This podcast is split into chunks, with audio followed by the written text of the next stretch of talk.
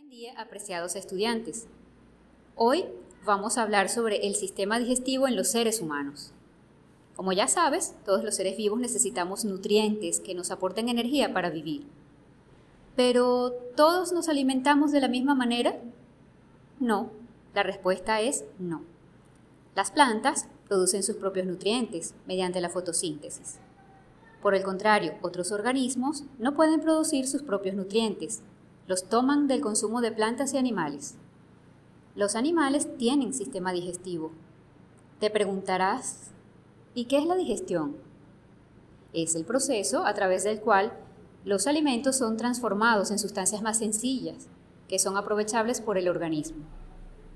El sistema digestivo humano está formado por un conjunto de órganos y glándulas que desarrollan ese proceso. Pero, ¿tú sabes cuáles son? ¿Conoces qué función cumple cada uno de ellos? Te invito a descubrirlo. La boca. La boca es la cavidad por la que entran los alimentos y se realiza en ella la digestión bucal de los carbohidratos. Las glándulas salivales producen la saliva con la que se mezclan los alimentos triturados y además contiene las enzimas que permiten que se realice la digestión bucal. La faringe es la cavidad que comunica la boca con el esófago. ¿Y qué es el esófago? Es ese conducto que transporta los alimentos parcialmente digeridos al estómago. ¿Por qué parcialmente digeridos? Bueno, como dijimos anteriormente, en la boca comienza la digestión bucal de los carbohidratos. El estómago es el órgano donde se desarrolla la digestión estomacal, principalmente de las proteínas.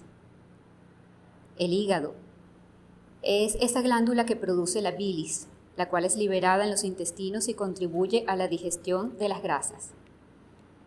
El páncreas es la glándula que produce el jugo pancreático, que es liberado en el intestino delgado y contribuye a digerir los carbohidratos y también las grasas. El intestino grueso es un conducto más ancho y corto que el intestino delgado, donde llegan los desechos de los alimentos digeridos. En este se absorbe el agua de esos desechos y se forman las heces fecales. El intestino delgado es un conducto largo y delgado en el cual finaliza la digestión de los alimentos y se realiza finalmente la absorción de los nutrientes.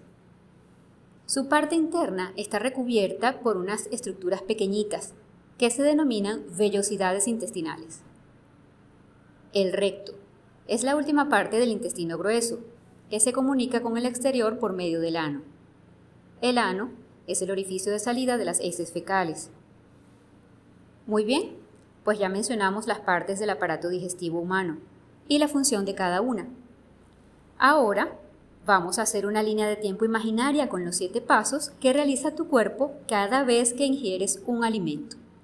Escucha con atención. Paso 1. La ingestión no es otra cosa que la introducción de alimentos a la boca. No requiere mayor explicación, ¿verdad?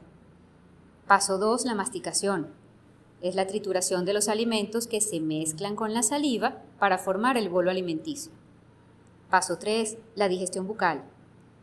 Ocurre la digestión de los carbohidratos por parte de las enzimas de la saliva. Paso 4, la deglución. Consiste en tragar el bolo alimenticio.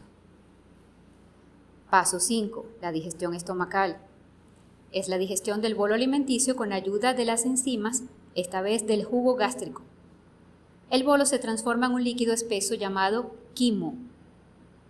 Paso 6. Absorción intestinal. El quimo es digerido por la bilis y los jugos pancreático e intestinal y se convierte en una pasta llamada quilo de la cual se absorben los nutrientes a través de las vellosidades intestinales, como mencionamos anteriormente. Paso 7, último paso, la defecación. Consiste en la liberación de las heces formadas en el intestino grueso como desechos del proceso digestivo. Gracias por tu atención. Esperamos realmente que esta información te ayude a comprender cómo los seres humanos obtenemos energía para vivir. Escúchala cuantas veces quieras para que no olvides el recorrido que hacen los alimentos dentro de tu cuerpo. Me despido hasta una nueva oportunidad.